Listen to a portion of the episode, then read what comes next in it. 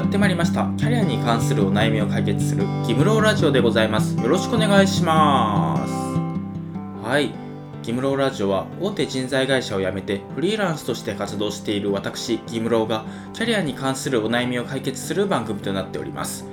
ということで今回のテーマは面接対策で逆質問の準備もしてますかっていうテーマでね話していければなと思うんですが、まあ、逆質問でねその面接の最後の方に面接官からねあの質問何かありますかっていうふうに聞かれて受験者の方から何か面接官に質問するっていうのをね逆質問っていうんですけど、まあ、面接対策の中でねかなり後回しにされやすい。っていうのが逆質問かなと思っていて、まあ、確かにねそんなに選考結果にね大きく影響するようなところではなかったりもするんですけどただここであんまり変な質問してしまうと面接官からあれ？この受験者は多分うちの会社そんな志望度高くないなっていう風に認識されてしまうんですよ。だからあの逆質問っていうのも絶対準備はしておいた方がいいです。なので今回は逆質問聞く理由っていうところとちょっとこの逆質問は気をつけた方がいいですよっていうポイントを話していければなと思います。それではまずはじめに企業が逆質問を聞く理由っていうところから話していければなと思います。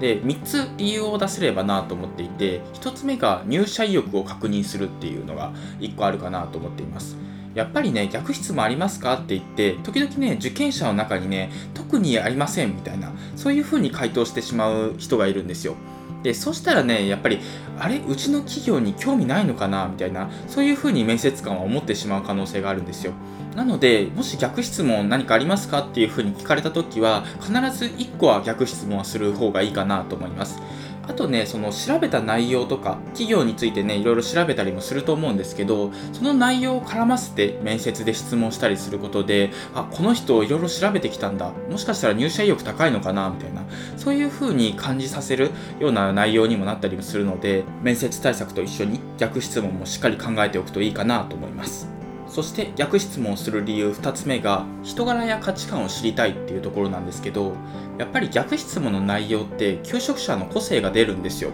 やっぱり質問内容がねそのスキルアップのことなのか就業環境のことなのかそれともね働く人のことなのか結構人によってね様々なんですよ。でそういう質問内容とかからあこの求職者の人は価値観はこういうところなんだなとかこういうのを大切にする人柄なんだなとかそういうのがなんとなく分かってきてそこがね社風とマッチするかっていうのを判断する材料にもなったりします。なのでこういうところもねあの見られてるんだっていうのはねなんとなく念頭に置いておくといいかなと思います。そして最後3つ目が企業の魅力を伝えられるっていうところなんですけどその面接っていうとねその企業が一方的に人材を採用する場みたいに思われがちなんですけど実はそんなことはなくってそのいい人材に来てもらうために企業がね自分の会社のいいところをアピールする場でもあったりするんですよ。なので企業としては受験者がね懸念に思ってるところっていうのは払拭したいしこういうところが分かればね入社意欲が上がりますっていうところが分かればそこをね積極的に企業もアピールしたいしっていうところがあるんですよ。なのでねそういうところをしっかりね積極的に聞いていくっていうのは大事かなと思います。ここまでが企業が逆質問を聞く理由っていうところを話してきたんですがここからは NG な逆質問っていうところをね話していければなと思っていてまあいくつかあるんですけど今回は3つ話せればなと思っています。でまず1つ目が調べればわかる質問。っていうところです。これはねかなり会社の入社意欲が低いのかなって思われてしまうようなものになるので気をつけた方がいいんですけどやっぱりねホームページを見たら出てくるような質問とかそういうのはねあんまりしない方がいいかなと思います。やっぱりね入社意欲が高ければホームページに書いてある質問とかってあんまりしてこないのかなっていうふうに面接官も思ってしまうのでそこは注意した方がいいのかなって思うんですけどなので個人的にねおすすめの質問の仕方としては自分でも調べてみたんですがっていうのをね枕言葉でつけて質問するといいかなと思います例えばね、自分でも、ここの部分はホームページで見て分かったんですが、どうしてもここの部分は分からなかったのでお伺いしたいですとか、そういう感じに聞いてみることで、あ、この人ちゃんと調べてきてるんだなっていうのは分かってもらえると思うので、まあ、この質問の仕方が、まあ、一番フォーマット的にいいかなと思います。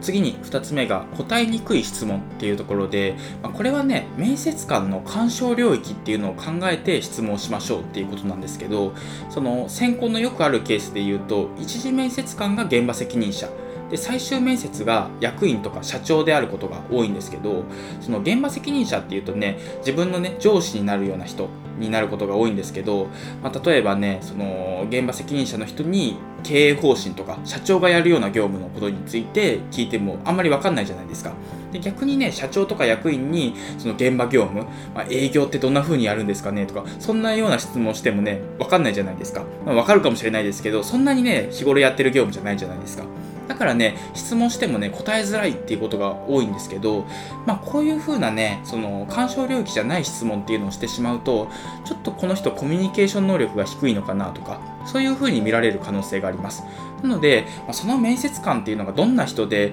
まあ、どんな質問をしたらね、一番答えやすいのかっていう、そういうところも考えて、逆質問は考えるといいのかなと思います。そして最後、3つ目が条件面に関する質問です。これがね、逆質問で一番失敗しやすいケースなんですけど、まあ、残業時間とか福利厚生とか、そういう条件面ばっかりね、逆質問で聞く人がいるんですけど、これってね、聞き方がね、ちょっと変だと、その就業意欲が低そうっていう風に思われたりするんですよ。例えばね、残業って多すぎないですかね？とか、残業って大体多い時だとどれくらいありますかね？とか、なんかそういう残業のことをね、ずっと聞くと、別に残業時間が少ない会社だとしても、この人あんまり働きたくないのかなって、そういう風にね、面接官は感じやすいんですよ。でそれでねそのライバルとかがあのいてその人とねどっちか採用しないといけないみたいな時にこの人ちょっと就業意欲低そうだからこの残業の話してこなかった人の方を採用しようかなみたいなそういうケースがね本当にあったりするんですよ。なのでこれはね気をつけた方がいいかなと思っていて、まあ、もしねこういう条件面っていうのは大切な情報なので聞きたい場合は転職エージェントキャリアアドバイザーとかに経由して確認してもらったりとかあとはね内定した後に人事の人に確認するとかそういう風にしてね調べるといいかなと思います。